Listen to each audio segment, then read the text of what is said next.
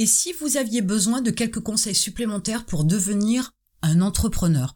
Lorsqu'on débute, on est souvent dans le flou, on a souvent tout un tas d'informations qui sont assez vagues, assez floues, et on part sur une idée très simple de son entreprise alors que ça nécessite bien plus de réflexion que ce qu'on pourrait imaginer. Alors je vais vous donner quelques conseils sur lesquels vous devriez vous poser, sur lesquels vous devriez réfléchir, et je les ai mis volontairement dans le désordre pour pas que vous pensiez qu'il y ait une suite logique dans ces conseils.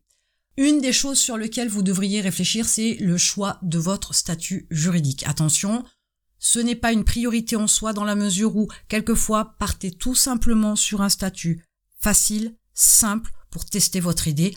Vous avez toujours l'opportunité par la suite de changer votre statut juridique. Donc ne vous compliquez pas non plus la vie à essayer de rentrer dans des subtilités fiscales, juridiques, etc. concernant votre statut, mais il faut quand même avoir une réflexion au départ pour savoir vers quoi vous allez tendre par la suite et savoir à quoi vous attendre. Il vous faut choisir la bonne activité. Arrêtez de penser que la bonne activité, c'est ce que vous voulez faire, ce que vous voulez vendre. La bonne activité, c'est vendre un produit à une personne qui en a besoin. Donc ne restez pas sur votre idée de départ parce qu'il se pourrait qu'elle ne soit pas bonne. Tout ça parce que c'est ça que vous voulez faire. Vous pourriez vous tromper. Donc faites un choix judicieux en effectuant des recherches, en posant des questions, en vérifiant un petit peu ce qui se fait sur le marché, vos concurrents, etc. Mais ne restez pas forcément sur votre idée première parce qu'il se pourrait que justement ce soit uniquement quelque chose que vous voulez faire et peut-être que le marché n'y est pas prêt, il n'est peut-être pas mûr ou il y a tout simplement que très peu ou trop peu de demandes. Vous devez comprendre l'esprit d'entreprise. Si vous croyez que créer une entreprise, c'est s'inscrire comme micro-entreprise, c'est avoir un produit à vendre, c'est créer un site et attendre que ça arrive, voire faire du porte-à-porte, partir du principe que vous allez avoir du bouche à oreille immédiatement, je pense qu'il va falloir s'arrêter vite parce que ce n'est absolument pas ça. L'esprit d'entreprise, c'est bien autre chose. Vous devez avoir un autre mode de réflexion. Vous devez réfléchir autrement.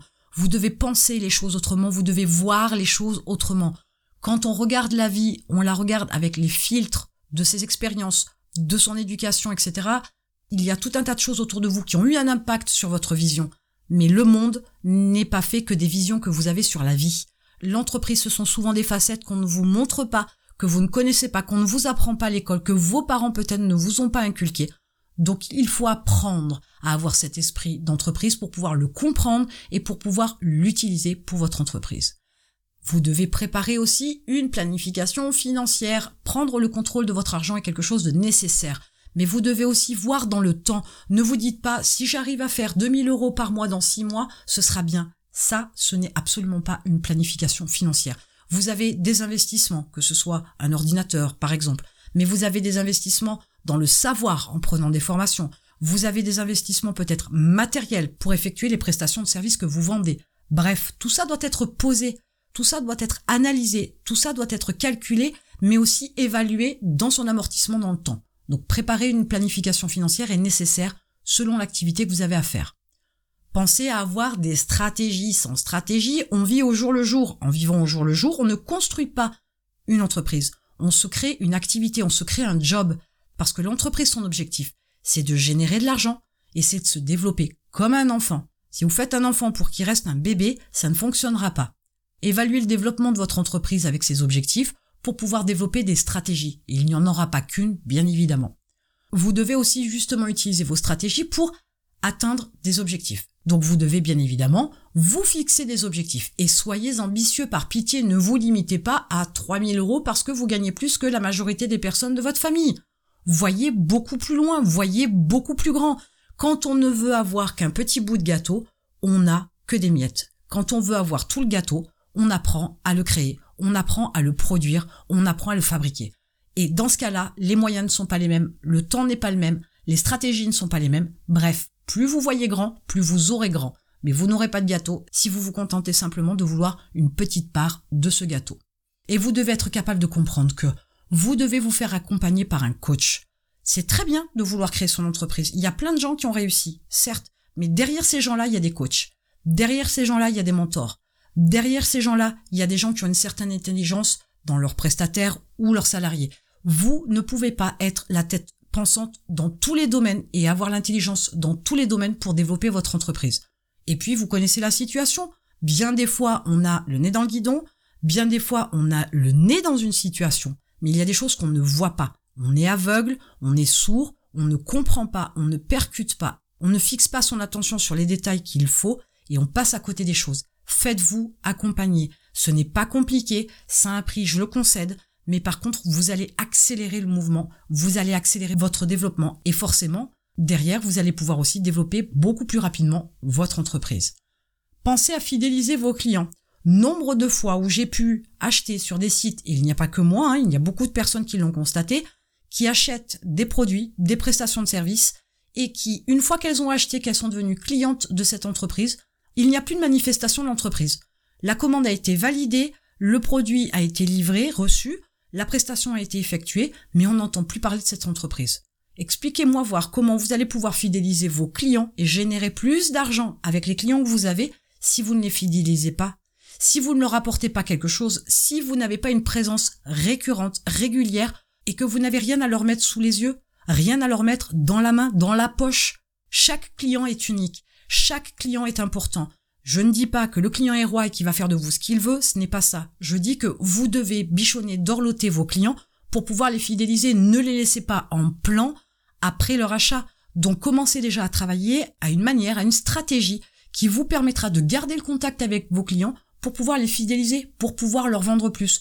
Et puis évitez de faire des remises, ça ne sert strictement à rien si ce n'est de dévaluer la qualité de vos prestations ou de vos produits et la qualité de votre entreprise.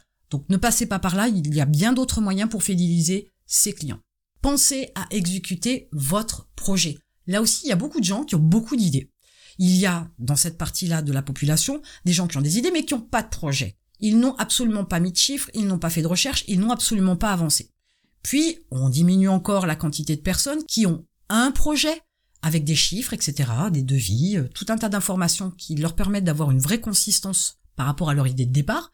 Sauf que au vu de la quantité des choses qui restent encore à faire, hein, parce que là on n'est que sur la création, les bases de l'entreprise. Ensuite, il y a toute la communication, la vente, etc., qui s'arrêtent en cours de route. Elles ont tellement travaillé précédemment que, au final, une fois devant le fait accompli ou l'étape d'après c'est le passage à l'action, il n'y a plus personne. Et c'est autant valable pour la création de votre entreprise que par la suite la création d'autres entreprises ou le développement d'une partie de votre entreprise ou euh, l'entrée sur un nouveau marché, etc.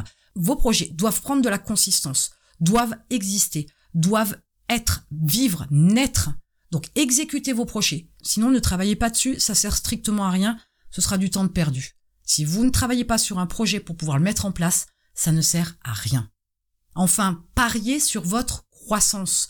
Vous ne devez pas vous dire si jamais ça tourne mal, je ferai comme ça. Non, ne l'imaginez même pas. Là, c'est l'option plan B. Ça va vous plomber votre démarche et surtout votre état d'esprit. Vous devez parier sur votre croissance. Vous devez agir pour que ça avance. Si ça n'avance pas comme vous voulez, réfléchissez, posez-vous, analysez les données, mais partez du principe que vous devez de toute façon agir pour développer votre entreprise. Parier sur votre croissance, c'est l'assurance, dans une certaine mesure, que vous allez réussir. C'est l'assurance de vous développer. C'est l'assurance d'aller plus loin. Pariez sur votre croissance et ne pensez pas du tout à votre échec. Ce serait une mauvaise approche. Voilà quelques conseils pour vous, entrepreneurs ou futurs entrepreneurs, posez-vous, réfléchissez à tout ça, remettez les choses dans l'ordre et avancez. Et en attendant, je vous retrouve de l'autre côté.